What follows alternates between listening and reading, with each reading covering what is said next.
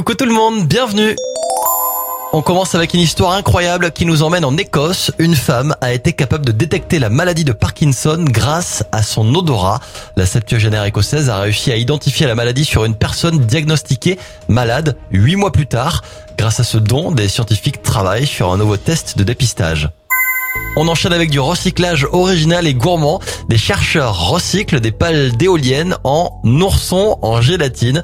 Pour éviter que les pales vieillissantes soient source de pollution, ces chercheurs ont réussi à filtrer la fibre de verre contenue dans la résine des pales éoliennes pour en faire des bonbons, démarche qui laisse entrevoir de belles avancées en ce qui concerne le recyclage de futurs parcs éoliens.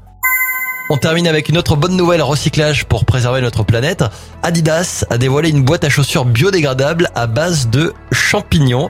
Résistant à l'eau, l'emballage se décompose dans le sol en 45 jours. 100% biodégradable, il peut se mélanger aux déchets organiques et alimentaires.